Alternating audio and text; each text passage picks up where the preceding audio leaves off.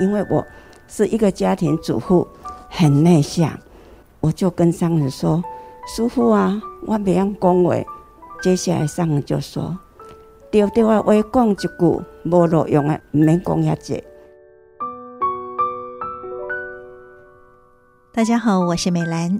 我们都知道，人与人的沟通很重要的就是倾听与表达，就是要像打乒乓球一样有来有往，才能够沟通顺畅。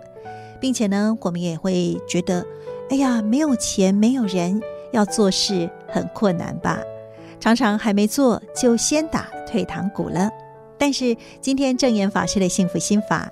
要跟您分享的是，大约四十年前，也就是八零年代啊，一群婆婆妈妈因为听闻在台湾的东部有一位瘦弱的比丘尼要在花莲这个后山医疗贫瘠的地方盖医院，而深受感动，所以呢，开始透过一场又一场的茶会来凝聚爱心与邀约人才。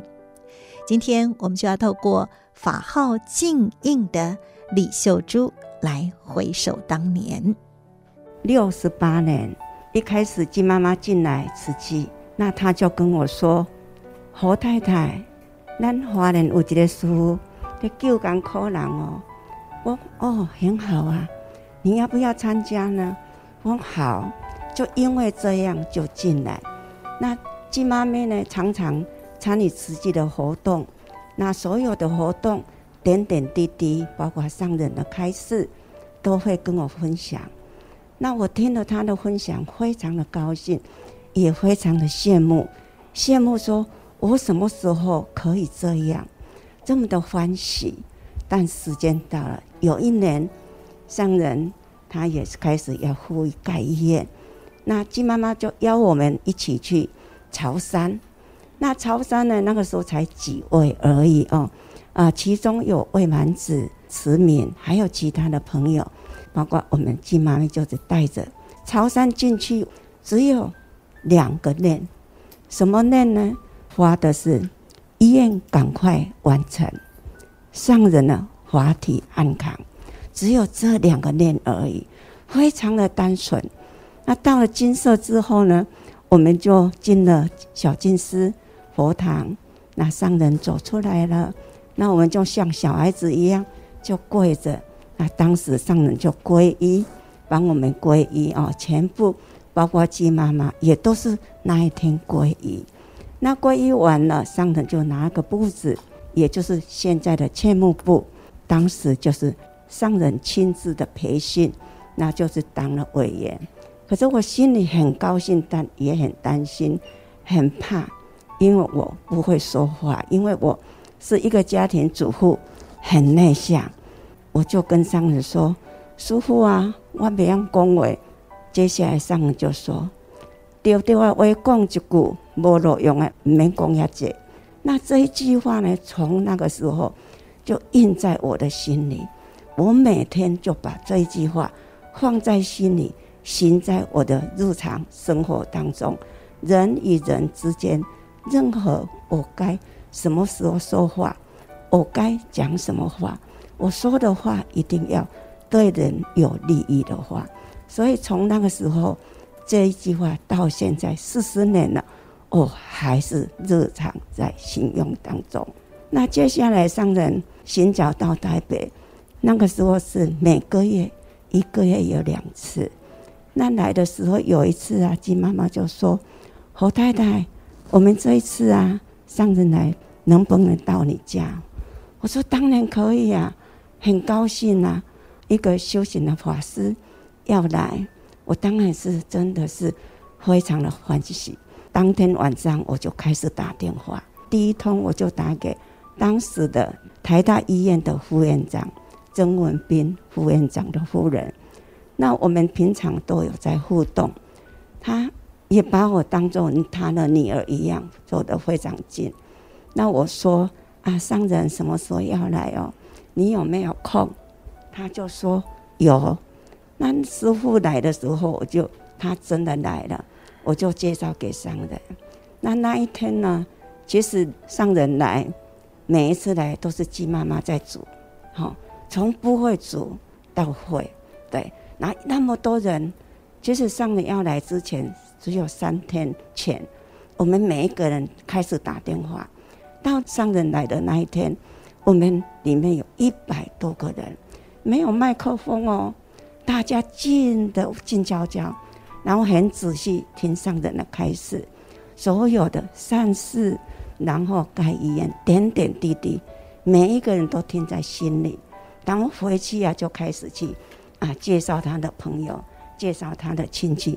也因为一次一次的会员越来越多，那我在想，啊，我们要盖医院，然后我们楼下三楼有一位宋太太，那我想要去度他。那个时候这个度不会讲，我想要告诉他，哎。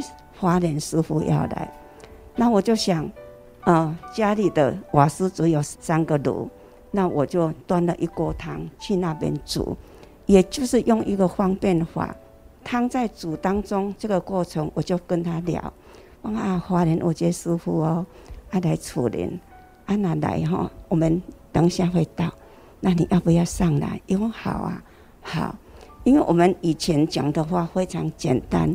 因为刚进来慈济，什么都不会，佛言佛语不会讲，啊也不会讲，就是很直接，很直接，啊他也很直接就上来，那上来跟上人的有缘，不晓得是哪世哪生的缘，所以一上来跟上人，哇，他们自动自发，一样的那个茶会完了，当天上人把握当下，师兄带着上人去罗斯福路。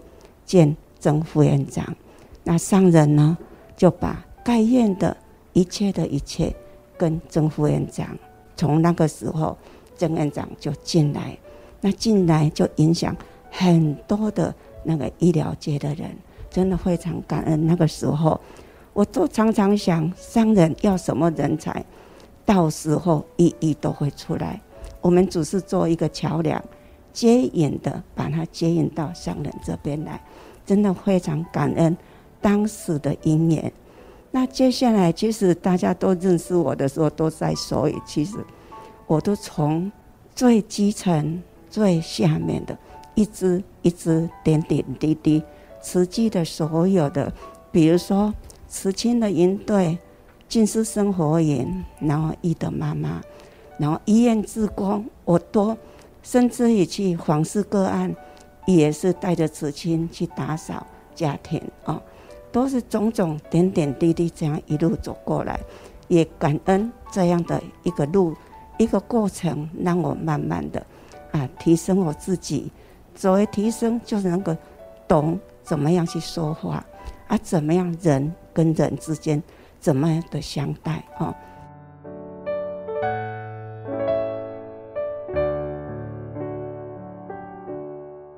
然后再来呢，啊、因为护专有护专的校歌，那上人有一次寻找到，那个时候有台北分会了，那来的时候就跟委员开会，那上人就提起护专的校歌非常好听，不管是歌词的内容，还有它的旋律非常好，你们去用手语把它展演出来。我们那个时候听到手语两个字，我们真的不懂。委员之间也都不懂，但是我们没有跟上人回答说我们不懂，我们就是委员之间眼睛瞄一下，所以等会散了，我们委员就会商量啊，什么是手语？所以当时有一个委员说啊，现在台视有五灯五奖这样的节目，是不是手语呢？诶，有人说是哦。那那里面有一个擂台主，我认识，所以就请他来教我们的啊副专的校歌。从这个校歌之后，走入这里手语。那所以我当初去写，住在房间的人家的基金会有这样开这个手语的课程，断断续续的去写。后来有教育部所办的一系列的课程，从初阶、中阶、高阶。师资翻译这样的一些细程，然后在那边风雨无阻。那有人问我说：“怎样？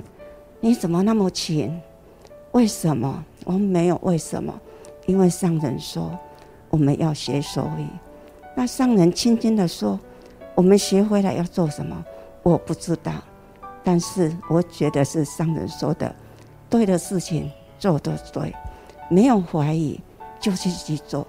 如果没有当时那一念心，我现在要跟大家分享，我没有东西，那真的非常感恩。